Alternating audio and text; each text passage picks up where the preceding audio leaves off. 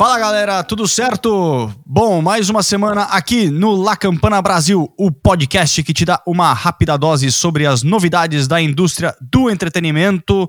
Mais uma semana com não tantos assuntos, porém sempre vamos ter assuntos na notícia na indústria do entretenimento, né?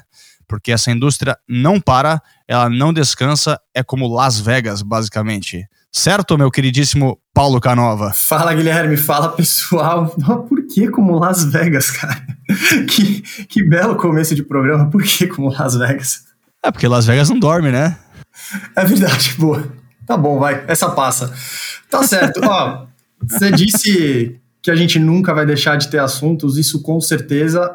E digo mais, Acho que de todas as minhas aventuras como apresentador de podcast por aí, esse é um dos episódios mais ecléticos que eu já tive a chance de apresentar. Então, de todo jeito, mesmo nas semanas fracas, é legal demais. Vamos nessa. Cara, eu vou deixar para você anunciar a pauta, né? Porém, eu já quero dizer de antemão que nunca pensei que eu fosse é, cobrir um desses assuntos que nós vamos falar hoje, né? Nem eu, nem eu, nem eu. Isso é inédito na vida desses dois apresentadores que vos falam. Mas então, sem mais delongas, vamos lá para a galera saber do que, que a gente está falando. Vamos falar das novas estreias de filmes e séries que vão sair nas plataformas de streaming por aí afora. Vamos dar as nossas recomendações musicais. O Guilherme vai passar pelo lançamento dos novos álbuns também, que aconteceram ao longo da semana. Vamos falar da definição do Super Bowl. Não tinha como não falar disso também. O maior assunto do esporte agora, confronto entre o Tampa Bay Buccaneers e o Kansas City Chiefs. Confronto de gerações aí para a gente comentar. E aí, o, o assunto da, da semana, falaremos de Big Brother Brasil, o BBB 21. Quem diria? E para fechar, vamos falar de Olimpíadas e do impacto de um possível cancelamento. É isso aí. Bom, não vou cometer o erro do primeiro episódio e vou deixar aqui durante algumas semanas só explicando rapidinho como é que funciona o La Campana. O La Campana a gente cobre diferentes assuntos, a gente sempre vai tentar dar, sei lá, dois ou três no máximo. E aí, sempre que a gente for ter uma troca de assunto, você vai escutar esse sonzinho aqui que significa que trocaremos de tema. A ideia do programa é deixar vocês sempre, sei lá, informados sobre o que está acontecendo. A ideia, né, quando foi criado, era para o pessoal se juntar num churrasco, esse, essas coisas, né? Mas é. épocas de pandemia não é recomendável, ninguém tá recomendando não. aqui para vocês irem fazer um churrasco com a galera depois, tá? Depois que acontecer, depois que melhorar, a gente vai. Certo? Alguma coisinha que agregar? Dom Paulo, antes de começar? Quero agregar, queria te agradecer por não ter me dado spoilers, porque durante a semana eu consegui terminar a série Lupin, ou Lupin, como você preferir falar. E, nossa, foi muito legal, né? E coincidentemente hoje mesmo na quinta-feira em que estamos gravando La Campana, tivemos a notícia da continuação, a segunda parte da série ainda esse ano. É, já era de se esperar, né? Porém, sempre tem aquele, aquela pulga atrás da orelha, né? Será que vai confirmar, será que não vai? Mas eu acho que depois que a Netflix viu que tava, tá para bater 70 milhões de pessoas assistindo a série, eu acho que pois era. É. Era óbvio que isso ia acontecer. E são só mais cinco episódios para essa segunda parte, não é nenhuma segunda temporada, talvez saia até esse ano. Enfim, isso é o que já estreou, já aconteceu e agora a gente vai deixar uma lição de casa para vocês para manterem vocês bem ocupados nesse próximo fim de semana. Como a gente já falou, a gente grava às quintas, isso aqui tá para sair a partir de amanhã. Quando o episódio sair na terça-feira já vai ter saído. Beleza, vamos lá. Quarta-feira da semana passada tivemos Penguin Bloom, um filme, acho que da Nova Zelândia, é, na Netflix. E temos Brooklyn Saints, Paixão pelo Esporte, uma minissérie da Netflix. Bom, a Netflix tá, tem muita coisa saindo, como a gente já sabe, né? A Sim. Escavação, um filme baseado em, em, uma história real com a Carrie Mulligan e o Ralph Fiennes. Ralph Fiennes, pra quem não conhece, o Voldemort. entre, entre outros personagens marcantes do cinema. Ele, ele é, é, o chefe do James Bond também. É. Aí temos um filme mais infantil, Em Busca de Ohana. Temos um outro filme espanhol, de muitas produções espanholas da Netflix, chamado Abaixo de Zero, parece ser bem interessante, é um suspense. É, acho que o pessoal sai com um carro levando presos, e esse, esse carro é meio que interceptado, e aí tem todo um drama por trás disso. aparenta ser bem bom, não sei como vai ser. Sexta-feira também na Amazon temos uma nova série chamada The Great Escapists. Temos uh, Palmer, um novo filme com o Justin Timberlake na Apple TV Plus, um drama. Eu assisti o trailer, eu tô bem, tô bem pilhado pra assistir esse filme. Você assistiu o trailer ou não? Ainda não assisti, ainda não assisti, mas eu fiquei curioso quando eu vi que era ele no filme também, viu? É, o Justin Timberlake tem, tem lá suas atuações. Ele não é mau ator, não. É? não. Ele não é mau ator. Não, ele é, é. Ele é ok, vai. Pra, okay, pra, okay. Pra, pra, pra músico transformado em ator, ele é ok. E depois eu vou citar isso só porque é um filme muito esperado aqui nos Estados Unidos, é, porque só vai sair na HBO Max e nos cinemas. Chama The Little Things, não sei qual vai ser a tradução é, para o português, mas é, é um filme de ação estrelado pelo Denzel Washington e, e conta com a participação do Jared Leto e do Remy Malek. Então eu tô bem pilhado para assistir isso. Com certeza assistirei esse filme aqui. Vou tentar escrever uma resenha sem spoilers porque aí quando chegar no Brasil, espero que todo mundo assista. Não vai ter aquelas avaliações super, mega positivas da crítica, mas é porque é um filme de ação, né? No final das contas, é filme de ação. Típico filme tela quente, né? É, vai demorar um pouquinho para chegar na tela quente. tela quente tá passando é, Rambo ainda. Efe, vamos para a parte musical. Tivemos muitas estreias depois do nosso último episódio, começando com dois álbuns de artistas brasileiros. O primeiro é da grandíssima dupla sertaneja Jorge Mateus, com Tudo em Paz Volume 1, e depois da banda ou do trio de irmãos Melim com Amores e Flores. Para quem curte reggaeton, tivemos um dueto, um álbum dueto não muito, bom, não sei se era muito esperado ou não, de dois artistas bem é, diferentes, um muito controverso e um outro não tanto. O Anuel AA e o Osuna lançaram um álbum colaborativo chamado Los Dioses. Aí voltamos para o Brasil com mais uma estreia, agora da Mariana Nolasco com o álbum Um Só. E aí vamos para os gringos novamente. A cantora americana Maggie Lindemann lançou o seu EP Paranoia, que é meio que vai uma vibe de pop rock ali, mistura um pouquinho de uma essência de hip hop, é bem alternativo mesmo. Aí para quem gosta de The Lumineers, o integrante Jeremiah Fraze lançou o álbum Piano Piano. E aí, seguindo uma onda bem diferente com country hip hop, temos o Willie Jones, que participou da edição do X Factor Estados Unidos de 2012, 2013. Fui ver isso só depois de algumas fotos para investigar com o álbum Right Now, que supostamente é muito legal para quem gosta dessa vibe bem diferente. E aí, outra das minhas recomendações, só porque o nome é diferente, da banda Moon Taxi Silver Dream. O que, que, seria a tradução desse nome aí? O táxi prateado? Não, táxi lunar, táxi lunar. É, o táxi da lua pro sonho prateado, né? Ia ser um sucesso aqui no Brasil. Esse poderia ser um, um, um nome adjacente do, do, uma no, do novo filme do Quarteto Fantástico. É nome de bloquinho de carnaval também, né? O Táxi da Lua e o Sonho Prateado é muito nome de bloquinho de carnaval, isso. É, bloquinho de carnaval nunca foi meu forte, mas, né, deixamos isso pra lá. Cara, você falou Paulo... da Mariana Nolasco, eu fui num show dela, sabia? Ela abriu o show do Boyce Avenue. Acho que é. Muita gente conhece o Boyce Avenue, uma banda cover bem famosa, eles são bem bons. Eu gosto bastante. Sim, eu adoro eles. Aí eu fui no show deles e ela abriu o show. Então, não sei se ela tá ouvindo a gente ou não. Um abraço pra Mariana Nolasco. Ela tá grandinha, já, já tem uma bela audiência, no, no, pelo menos no Instagram, né? Já, tem, já, já, tem, tem, tem. Já tem acima do seu milhão lá. Mas enfim, Paulo, vai recomendar o que essa semana? Olha, uma pegada bem. Relembrando a adolescência, as recomendações, o Weezer lançou uma música nova que chama All My Favorite Songs e ficou legal. Não é a minha favorita, fazendo um péssimo trocadilho aqui, mas é uma música legal. E o CPM 22 lançou uma música que chama 2014. Isso aqui fica mais como critério de curiosidade, mas a recomendação que eu queria dar mesmo é uma música, uma gravação rara do David Bowie, que foi lançada com exclusividade no Spotify, que chama Mother. Essa música originalmente foi lançada pelo John Lennon em 1970. É uma gravação rara do David Bowie e está com exclusividade disponível no Spotify. Só no Spotify? Aparentemente sim. Ó, oh, que interessante. Que interessante. CPM 22 é, é, é antigo, hein? É muito raiz, né?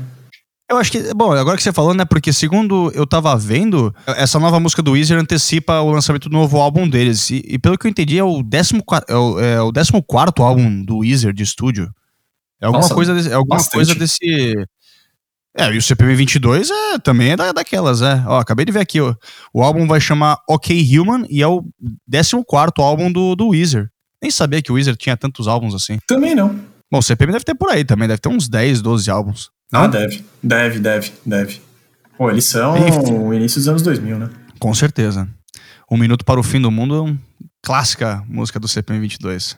Bom, para fechar as recomendações na parte musical, eu vou do lado bem pop aqui com a música do Jason Derulo, Lifestyle, música top, bem uma vibe muito, muito divertida. Jason Derulo acertando muito desde que começou essa onda do TikTok aí, agora fazendo colaborações incríveis, bem pop mesmo, mas vai, pra quem, quem se importa, né? Essa última colaboração com essa música Lifestyle é com ninguém, é, nada mais e nada menos que Adam Levine, ou Adam Levine, do Maroon 5, o vocalista do Maroon 5.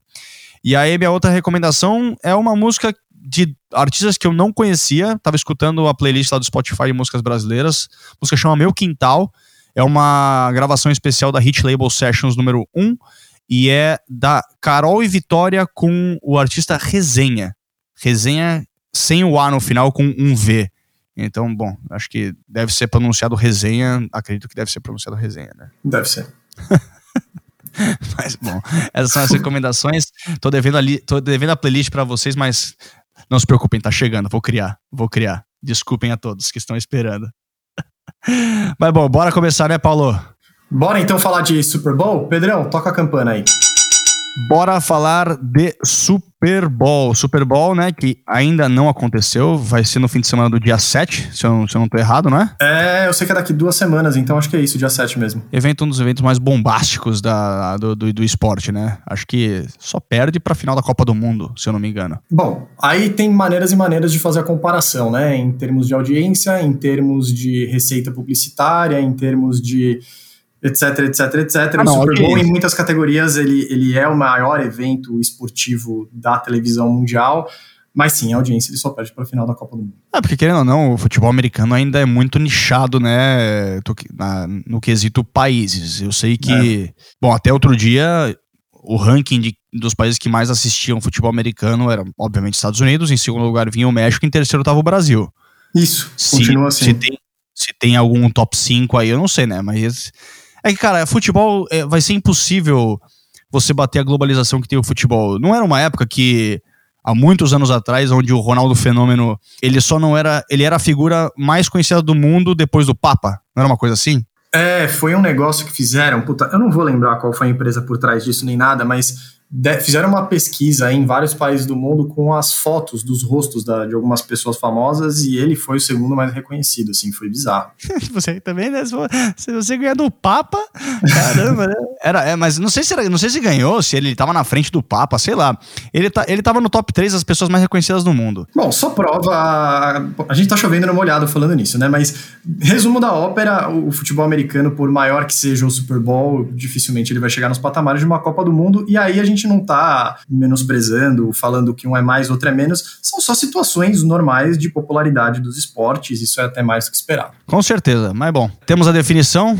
Assim como você mencionou no começo do programa, o Tampa Bay Buccaneers enfrentará o Kansas City Chiefs numa batalha de gerações. E por que está falando de batalha de gerações? Porque temos o marido da Gisele. O famosíssimo Tom Brady, né? Porque aqui no Brasil, porque no Brasil é o marido da Gisele. Exato. 43 anos de volta ao Super Bowl defendendo um outro time. E a outra grande promessa dessa nova geração de quarterbacks é o senhor Patrick Mahomes, de 25 anos, que se ganhar o Super Bowl vai se converter no primeiro quarterback a ganhar dois anéis ou dois canecos antes dos 26 anos. Que bizarro. Não, é. Se ele conseguir fazer isso, é, é difícil, eu sou muito fã do Tom Brady, não por modismo, mas eu, eu gosto de admirar grandes atletas, e ele é um cara que tá, assim, dos que eu vi na minha vida, ele tá no top 5 facilmente. Então, é, vai ser difícil escolher para quem torcer, até porque não é o meu time que tá na final, mas, poxa, eu tô, assim, o Brady já fez tanto, e chegar nessa final também, pós sair do New England, já foi uma conquista tão grande, pô, vamos investir na nova geração, né? A, a, indústria do esporte ela é relutante de falar de oficializar passagens de bastão, né? Isso vende muita manchete por um outro lado, mas pô, não deixa de ser, né? Ia ser muito legal ver uma nova geração e um, comandada por uma figura já tão forte aparecendo aí diante dos nossos olhos. Pô, eu acho que eu vou torcer para ele. Bom, eu vou fazer uma comparação aqui, por favor, não me matem, que, acab que acabou de vir na minha cabeça, né? Para mim, quarterback é tipo goleiro, né? Você, porque você, não, é, não é que você entra jogando logo em seguida, você, a não ser que você seja muito bom, que é o caso do da, da daquele, daquele, daquele moço, né, que, que começou agora no Miami Mar, no Miami Dolphins, o acho que é Tua Voglia, que veio que veio da que veio do Alabama, que né, teve a ocasião, uhum. o cara é muito bom e o quarterback do Miami do Miami Dolphins, ele se machucou e ele meio que entrou e, e, e fez bons jogos, mas é tem um grande tem um processo para você começar a jogar e todos esses quarterbacks dos times, eles já estão é, atuando há muitos anos. Já o caso do o caso do Mahomes que entra e se estabelece desde já é, é, é uma exceção. Outra vez, não sou o maior conhecedor de, de futebol americano, eu, é o que eu acompanho aqui, mas pelo que eu vejo, tem que ter uma, uma certa passagem de bastão. Então, meio que eu faço um comparativo com goleiros de futebol, que, né, você pode ser muito bom vindo do, do juvenil, só que se você tiver um goleiro já estabelecido no time e você tiver uma oportunidade de você não for tão bem, você sempre vai ficar ali como segundo e terceiro goleiro até você ser transferido, você ganhar um pouco mais de cancha, né? Uhum. E aí você consegue começar por baixo, né? Mas outra vez. Sim. Acho que a comparação, a comparação ela, ela cabe exatamente no que você está falando, né? Na, no quão difícil é você sair e depois você entrar no time, né? Para as novas gerações que estão chegando. E também, acrescento mais uma, pela longevidade. Porque você vê que os quarterbacks são os jogadores mais velhos dos times. Eles aguentam mais, eles têm menos contato físico, eles tomam menos pancada, eles tomam menos porrada.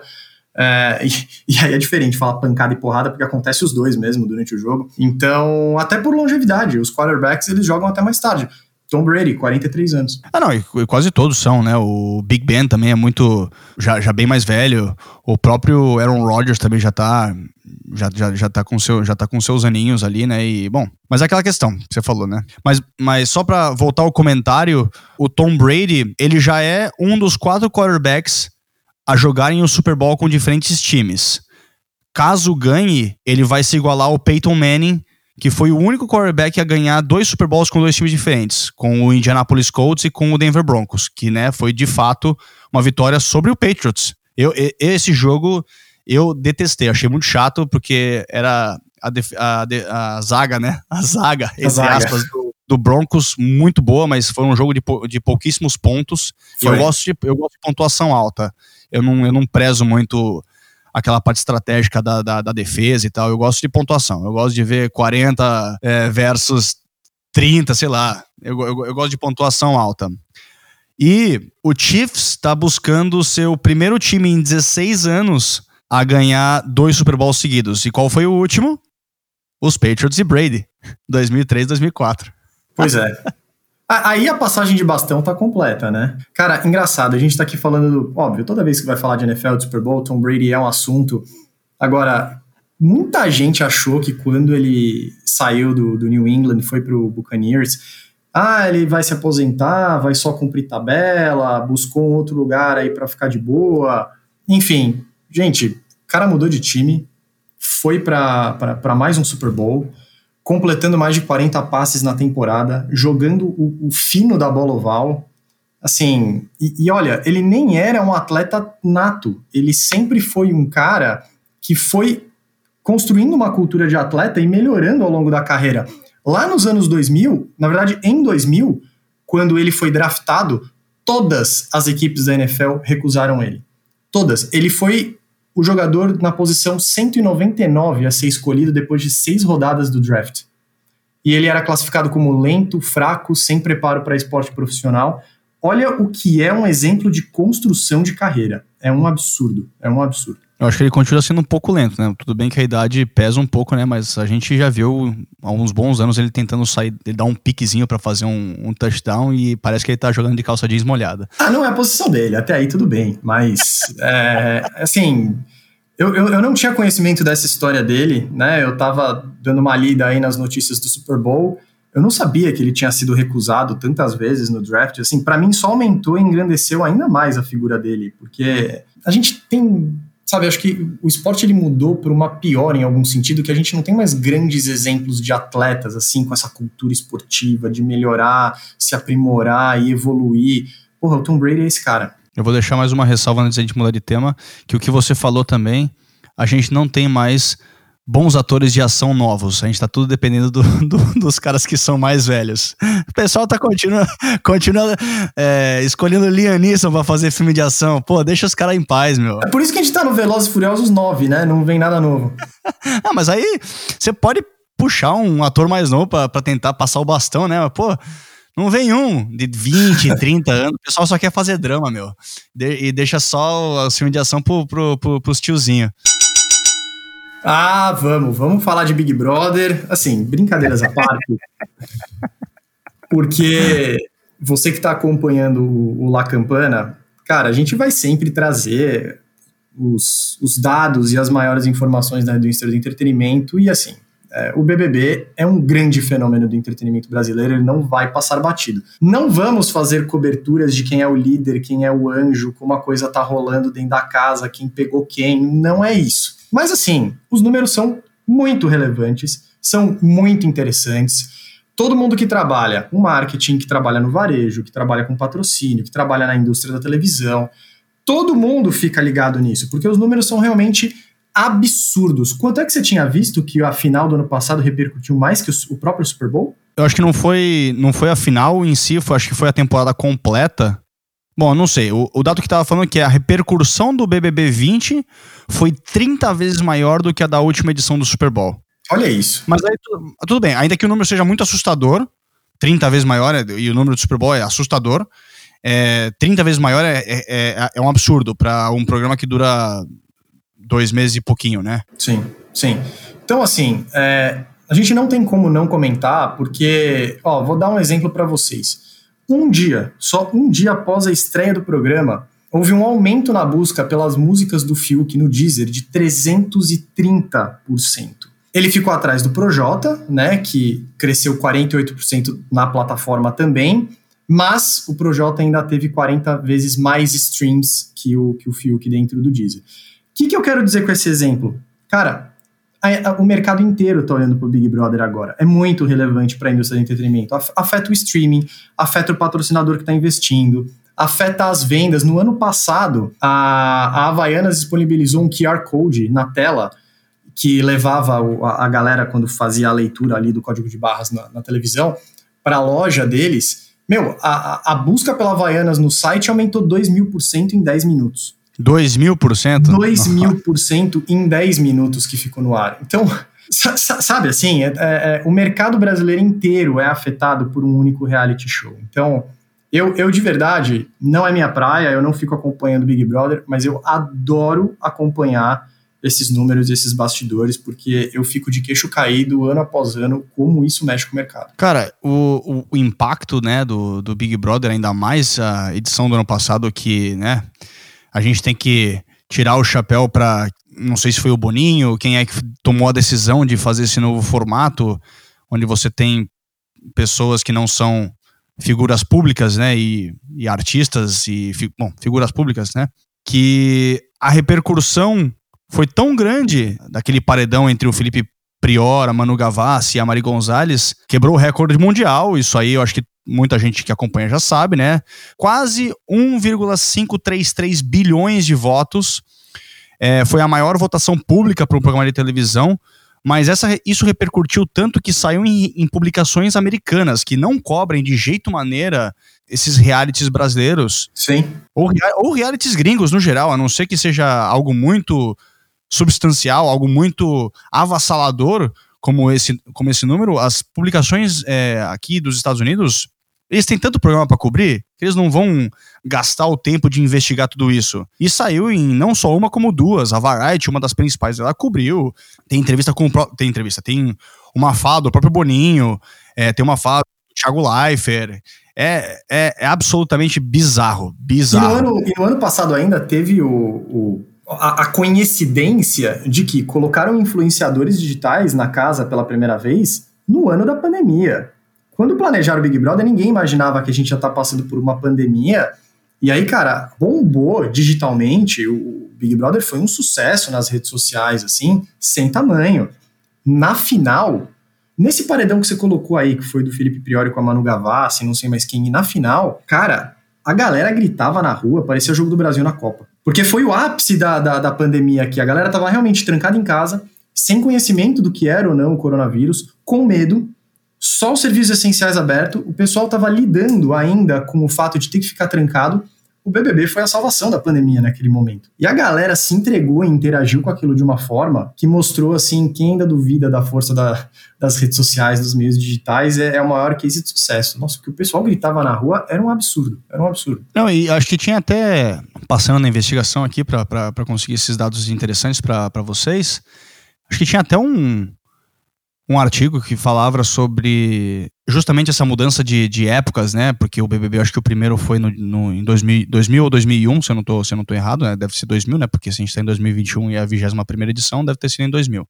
A mudança de gerações e como isso tá, e como isso tem afetado e ajudado na, na audiência de programas como esse. Bom, tem inúmeros dados sobre o público mundial mesmo e a preferência que eles têm para reality TV, né?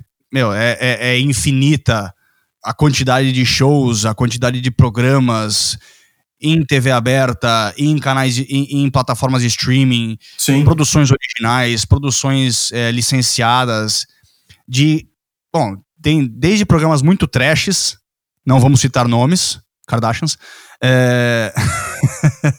como, como produções que eu não considero reality, mas que às vezes são consideradas reality, tipo The Voice, tipo Masterchef. Eu não considero uhum. isso um, um, um, programa de reality. Para mim, reality é tipo Jersey Shore, é, Keeping Up with the Kardashians, BBB. Aquele, aquele, que ficava acompanhando a família do Ozzy Osbourne. Era um reality também, não era? Também, também. É, pra mim, reality TV é, é justamente, eu, eu, li uma definição, é, é, quando você tem pessoas que, bom, nesse, hoje em dia até são já famosas, mas que não são, que você, você acompanha a rotina de, de, de, de pessoas é, e não é, bom, entre aspas, não é algo já seguindo um roteiro, né? Tá, porque tudo isso, tá. entre aspas, porque muita gente falar que esses programas são, seguem todos uma linha de raciocínio, todos são roteirizados. Aí já vale cada um acreditar no que quer, né? Bom, uh, trazendo ainda alguns números relevantes, já que a gente prometeu aqui na abertura do assunto sobre como está sendo essa primeira semana do, do Big Brother, é, vale comentar que o sucesso da temporada passada foi tamanho que a gente teve um aumento nas cotas de patrocínio para esse ano, ao invés de seis patrocinadores, agora temos oito. E empresas grandes como Americanas, PicPay, Avon, C&A, Mistel, McDonald's, P&G, enfim, são oito patrocinadores divididos em três cotas. A influência nos meios digitais, como a gente já falou, também foi tão grande no ano passado. A novidade para esse ano é a Mesa BBB, que vai promover um debate mais amplo com os eliminados envolvendo ex-participantes e também influenciadores digitais. Então, imagina que esse material não tem o potencial de atingir o público nas redes sociais. E a gente também agora tem um outro nível de famosos, né? Se no ano passado a gente teve influenciadores digitais, esse ano também temos influenciadores digitais, mas temos, como a gente já falou, o cantor Fiuk, cantor barra ator, barra estava sumido, me trouxeram de volta Fiuk, o Projota, a fanqueira Pocá, a outra cantora, Carol Conká, e tem um tal de Rodolfo do sertanejo, que eu confesso que eu nunca ouvi falar, mas também está participando da casa. Bom, estilos musicais também para todos os gostos, né? Com certeza. A Carol Conká é rapper, eu acho, se eu não me engano. Ela é do hip hop, é. Só para concluir esse assunto do Big Brother, porque, né, acabou de começar, a gente vai trazer alguma outra informação no decorrer desses 100 dias a edição de 2021 será a mais longa da história do BBB do Big Brother Brasil. Mas para concluir esse tema, Paulo, você lembra qual foi o primeiro reality brasileiro? Cara, eu vou deixar para você. Eu não sei se eu tenho certeza se eu lembro do primeiro reality brasileiro, mas eu lembro do primeiro reality de pessoas trancafiadas, aquela casa dos artistas genial que o Silvio Santos colocou na TV, Supla, Bárbara Paz, Alexandre Frota. Aquilo é um clássico da televisão brasileira, aquilo é ouro. Nossa, Casa dos Artistas. Titio Silvio, ele saiu deslizando, falou: BBB vai lançar na Globo, eu vou lançar primeiro. mas não, o primeiro foi na Globo sim, mas não foi o Big Brother Brasil, foi o No Limite, que é inspirado no programa americano Survivor, que também é antigaço, antigaço. Ele no é limite. a versão antiga do Largados e Pelados. Cara, eu acho que No Limite passava depois do Fantástico, se eu não me engano. Eu adorava esse No Limite. Eu era criança, mas eu assistia galera se virando ali na selva. Tinha umas provas, né? Umas gincanas no, no meio do mato, assim, numa situações de aventura. Puta, era muito legal. Mas é isso aí. Acho que chega de reality TV por enquanto. É, o ano tá só começando. Mas bora falar do último tema? Vamos lá. De hoje. Jogos Olímpicos, né?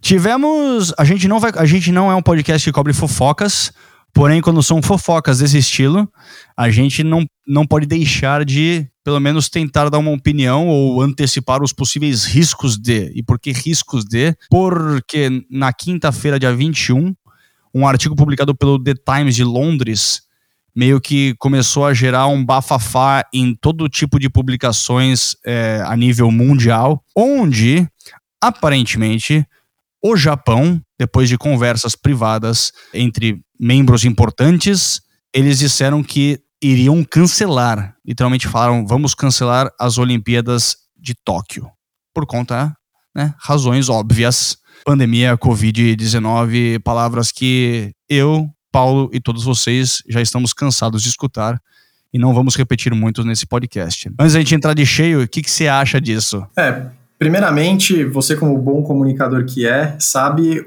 o poder da escolha de palavras. Então a gente não vai cobrir fofocas, mas a gente vai cobrir boatos. A gente pode colocar dessa forma. Dentro da indústria do entretenimento, existem dois segmentos que gostam de ventilar coisas com uma certa frequência para ter um termômetro da opinião pública e tomar suas decisões. O esporte e a televisão. A televisão ela tem perdido força nisso. Então, quando você tinha aquelas séries muito longas, né, aquilo que você vai buscar na Netflix e vê lá que tem 24 episódios por temporada, que era aquela programação que ficava o ano inteiro, nove meses do ano na TV, as televisões elas gostavam de tirar um, um personagem por uma semana, colocar um outro, elas mesmas vendiam pautas para as revistas que cobriam televisão para entender que se o público estava gostando ou não e aí tomar as melhores decisões. O esporte faz a mesma coisa. A gente está cansado de ver clube brasileiro é, lançar boatos que vai contratar um jogador, que vai contratar outro, porque quer ver se a torcida aprova ou não. E aí eu, eu vejo isso, me dá a impressão, pelo menos nesse primeiro momento, já que é só um, um grande boato, que talvez o Comitê Olímpico Japonês esteja fazendo o mesmo, porque eles querem ter um termômetro da opinião pública e também dos órgãos, como a OMS e tantos outros que estão aí acompanhando e, e regulamentando todas as atividades é, que sofrem com a pandemia. Então, pode ser que nesse primeiro momento seja mesmo uma forma de ter uma leitura um pouco maior e jogar a discussão para outros meios, jogar até para a imprensa para entender o que, que vai sair disso. Mas minha opinião pessoal, eu acho que assim é uma pena. A gente vai falar disso agora. É, a gente sabe que o ciclo de um atleta, atleta, olímpico ele não é longo, então às vezes é a oportunidade única da, daquele atleta ou daquela atleta estarem lá disputando os Jogos Olímpicos pelo seu país. Mas assim, a gente está vivendo uma situação parecida com a de uma guerra. E por que eu falo isso? Porque as Olimpíadas só foram canceladas na sua história em situações de guerra. É, e acho que a gente assim absorveu tanto essa ideia de pandemia e muita gente que não respeita e ainda acha que isso é uma grande bobagem, que a gente acho que perdeu um pouco a noção da gravidade e se as Olimpíadas fossem canceladas, assim, pela magnitude do que a gente está vivendo, não seria nenhum absurdo. Não seria. A minha opinião pessoal é que se ela for cancelada, vou ficar chateado pela perda do grande evento. Mas jamais vou achar que foi uma decisão errada. É, não, isso eu concordo. Cara, eu acho que você colocou em excelentes palavras. É, só voltando um pouquinho no que você falou, para como, como se fosse um termômetro para o público no geral, de fato, a NHK, que é a Japan Broadcasting Corporation, eles fizeram uma, uma pesquisa, né, uma enquete de opinião com 1.278 pessoas e, surpreendentemente, bom, eu vou deixar surpreendentemente com um ponto de interrogação, porque, na minha opinião, não é surpreendentemente. Uhum. 75, 77% dessas pessoas querem que os jogos sejam cancelados ou adiados novamente. Adiados eu vejo muito difícil, por conta que o ano que vem já tem Olimpíadas de Inverno. Então, se for para ter alguma decisão, eu acho que ela vai ser cancelada totalmente. E aí há boatos, já utilizando a palavrinha nova, onde o Japão já estaria tentando conseguir a data de 2032. Porque 2024 temos Paris e 2028 temos Los Angeles. Então você já vê um pouquinho desse termômetro do público local, né? Que não está se sentindo confortável com, tu, com tudo isso. Natural. E você, e você tira a razão deles? Obviamente não. não. Nem um pouco. Nem um pouco. O Japão foi um, um, país que foi um dos mais afetados no início da pandemia, né? Aliás, estava do lado de onde tudo começou. Uh, a gente sabe que o público japonês tem uma consciência e uma cultura e uma preocupação muito por, pelo que é a, a cultura dos países orientais, muito diferente dos países ocidentais. Então, para mim também não me surpreende esse 77%. Imagina você, você quer nessa situação receber um mundo no seu país, trazer um monte de gente, um monte de público, é, por mais que, que seja fechado ao público, né? Se cogitou essa, essa opção, acho que essa opção ainda está em aberto também, de não ter público. Querendo ou não, a imprensa do mundo inteiro, são delegações do mundo inteiro. É uma movimentação muito grande, né? Eu não ia querer isso no meu país, eu não ia querer isso na minha cidade também. O risco é muito grande, né? Então, é compreensível. É, eu acho que tem uma, tem uma opção que está sendo até cogitada de não ter público nenhum e fazer o evento. fazer com que o evento seja somente transmitido por televisão, ou é, serviço de streaming, ou que seja, quem, quem tiver os direitos de transmissão.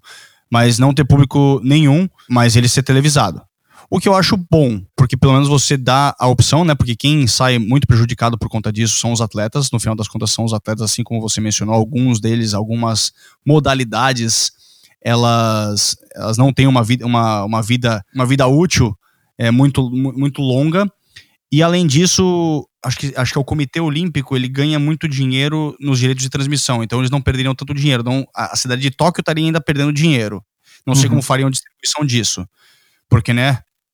Só para dar um, uma cifra aqui, para a gente já finalizar com as nossas opiniões sobre tudo isso, supostamente quando eles ganharam em, 2000, em, em 2012, 2013, que foi anunciado que o Japão seria o anfitrião de 2020, se, é, se dizia que para organizar essas Olimpíadas, Jogos Olímpicos, se custaria em volta de 7,5 bilhões de dólares. O custo hoje em dia já está passando os supostos 25 bilhões de dólares. Meu Deus. Então, e a gente sabe, né? Como, já seguindo o exemplo do Rio de Janeiro, como essas instalações, depois, se você não, não, não tiver onde colocar atletas, elas não se mantêm, elas ficam jogadas. E são investimentos bilionários. Então, eu vejo muita gente brava no Japão por conta disso, que a, que a cidade de Tóquio tá caindo num buraco porque está investindo muito dinheiro que não tem. Por esse motivo e por tantos outros, pela fatalidade da, da pandemia e os Jogos Olímpicos serem afetados, eu acho mais do que justo que para 2032 não tenha uma, uma escolha de sedes e que seja dada a opção, né? A cidade pode escolher né, cair fora, mas que seja dada a Tóquio a opção de sediar os Jogos Olímpicos em 2032.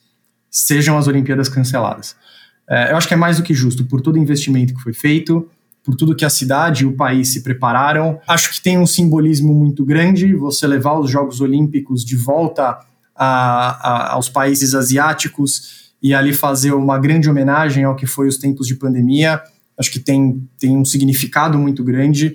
Eu acho que é, é justo, por todos esses motivos, que 2032 seja dada a Tóquio a opção de sediar os Jogos Olímpicos se eles quiserem. Ah, tem que ver se eles vão querer, né? Porque querendo ou não, você ter que manter tudo isso por mais é, que, que é 11 anos é jogo duro, né? É Porque é você duro. vai ter que fazer uma manutenção e vai gastar muito mais dinheiro. Então tem que ver se é, é uma opção viável economicamente. Mas bom, acho que para concluir esse tema a gente tem que falar dos atletas, né? Porque querendo Sim. ou não, o Brasil tem muitos atletas que se beneficiam tanto pela exposição no próprio esporte mesmo, como para a exposição individual. Uhum. Já que muitos esportes não são transmitidos é, em televisões a cabo ou em canais abertos, o que seja. Então, é, é, seria muito triste para eles não ter nem a oportunidade de se exporem. E, né, porque querendo ou não, a medalha olímpica é o prêmio mais cobiçado em muitos esportes. Sim, sim. E a gente sabe que no Brasil ainda tem um cenário muito particular, é, como outros países do mundo também, mas falando um pouco da gente, é, não é só o ciclo né, do, do atleta estar naquela idade, estar tá dentro de uma categoria para poder competir e aí perder a grande oportunidade da vida dele. O, o, Brasil, ele não tem, ele não investe nos seus esportes, ele não investe nos seus atletas. Né? Quantos anos a gente ficou falando para começar a ter uma discussão para o futebol feminino? A gente está falando do futebol, que sempre foi o principal esporte do, do Brasil. A gente sabe, quem acompanha esporte sabe o que eu estou falando, muitos atletas treinam em condições precárias, dependem de patrocínio, dependem de doação, dependem de fazer parcerias e terem um centro de treinamento. Estão toda hora mudando de clube, uma hora treina aqui, uma hora treina lá, tem que mudar de estado. Então, é uma vida muito dura para a grande maioria dos esportes e dos atletas brasileiros. Então, fora você perder, se preparar a vida inteira e perder a única chance da sua vida de disputar os Jogos Olímpicos, é mais um ciclo onde você perde investimento no esporte brasileiro, porque se não vai ter Olimpíada, você não vai despertar o interesse de dar um patrocínio, de fazer uma parceria, de fazer uma doação. Então, complica ainda mais para o esporte brasileiro por essas condições que são, que são muito precárias, muito precárias. O que o Brasil consegue fazer em Olimpíada, chegar com força em alguns esportes, olha, é porque o brasileiro não desiste nunca mesmo e, e o talento é nato e, e o brasileiro é muito bom em alguns esportes fora o futebol, porque não, não, não são condições fáceis de chegar à Olimpíada você chegar na Olimpíada é uma conquista gigante, gigante. Acho que as pessoas não têm total consciência disso. Não, e, e, particularmente aqui em, em, Tóquio, né, a gente teria real chances de, de medalhas é, de ouro até, né? Competição, Letícia Buffoni, né? O skate estreando na, na, na, na, nas Olimpíadas, 40 homens e 40 mulheres, mas Letícia Buffoni é uma das melhores é, que já já existiu no, no, no, esporte. O surf nem se fala, né? Tanto no, no, masculino como no feminino. O feminino ainda um pouquinho menos é, uhum. é, do, do, do, porque o masculino tá é, repleto de, de, de, atletas, de surfistas brasileiros que estão no topo do, do ranking mundial. Então o Brasil chegaria favoritíssimo, ao igual que o futebol, ao igual que é, o vôlei de quadra, vôlei de praia. O surf eu acho que seria um dos principais esportes com real chances de medalha. Sim. Também, né, pra, pra, vale mencionar que também teremos a estreia do Karatê, escalada esportiva, que eu, eu fiz uma tradução aqui, né, porque é, é, acho que é Sports Climbing, mas eu não sei se é escalada esportiva. Esse a eu tava tradução... curioso para ver. Eu tava muito curioso para ver essa escalada na Olimpíada, cara. É, não sei se é a tradução certa. E temos a volta do beisebol barra softball depois, de, depois de, da última edição que eles participaram foi em 2008. Então, esses novos esportes junto com canoagem, né, que foi, a gente foi muito bem na, nas últimas Olimpíadas. Futebol, vôlei, que isso sempre é. Qual mais outro esporte que a gente teve? Sempre tem um que outro em, no, no boxe, ou sempre tem um que outro no, no, judô. Sim. A gente nunca sabe o que vai acontecer. Então. Ah, Não, o, judô, é... o, judô, brasileiro é, o judô brasileiro é forte, o feminino, o judô brasileiro feminino também é forte. É, maratona, ginástica olímpica, que. que não, se você não, se, se você não é os Estados Unidos, de olhe lá, hein? Ginástica olímpica, basicamente você não vem em nenhum lugar. Uhum. E isso que aqui nos Estados Unidos nem é tão visto. Isso que eles têm uma das melhores ginastas da história, né? Com a Simone, com a Simone Biles. Ah, mas eu não sei. É, é, seria, seria, seria triste, não tanto pelo, pelo, pelo, pelo financeiro, mas sim pelo, pelos atletas e pela exposição que, que eles poderiam ganhar, dinheiro, contratos que eles poderiam gerar durante esse período de competição. Ah, e todo mundo perde, né? A gente tá aqui trancado, você nos Estados Unidos, eu sei que não tá muito diferente, nós aqui no Brasil a gente está trancado, já perdendo um monte de coisa, já não vendo as pessoas que a gente queria estar tá junto, já não perdendo tudo que fazia parte da nossa rotina, né? E aí a gente busca no entretenimento uma forma de ter um alento, de, de melhorar um pouco a situação, de ter uma distração. E aí perder um evento da magnitude dos Jogos Olímpicos também parece que não, mas vai somando assim, né? É mais um efeito da pandemia. Faz mal. Com certeza faz mal, mas bom, pandemia tem que ser controlada de alguma forma ou outra, e no final das contas eles têm que prezar também é, o bem-estar dos atletas e dos organizadores e de quem trabalha nessa organização e nessa produção do evento. Com então, certeza. Com isso, podemos dizer que concluímos mais um episódio, o episódio número 3 do La Campana Brasil. Paulo, valeu. Tem mais alguma coisa para adicionar? Que a gente já, já estourou o tempo que a gente tava querendo fazer. Não, hoje não, hoje falamos bastante já. Mas é isso aí, pessoal. Ó, tamo no Deezer, tamo no Spotify, na Apple, na Google Podcasts, tamo no Instagram, La Campana Brasil, arroba La Campana Brasil. Quiser seguir nossas contas pessoais, arroba Guilherme underline Canineu e a sua, senhor? Arroba Paulo G. Canova. É isso aí, cara. Pessoal, fala com a gente. Deixa o seu comentário, quer escutar algum tópico específico, quer saber mais, quer que a gente faça alguma resenha de filmes aqui no, no próprio podcast. A gente está muito aberto a sugestões, a gente quer que vocês conversem com a gente também. Então, manda um direct no, no, no Instagram, fala com a gente, manda um e-mail, arroba lacampanabrasil, arroba gmail, lacampanapodcast, arroba gmail.com, enfim, se comuniquem com a gente. É isso aí. Valeu, Guilherme, valeu, pessoal, e até semana que vem. É isso aí, pessoal, até semana que vem. Este é o La Campana, o podcast que te dá uma rápida dose sobre as novidades da indústria do entretenimento. Pedrão, toca a campana e tchau, tchau.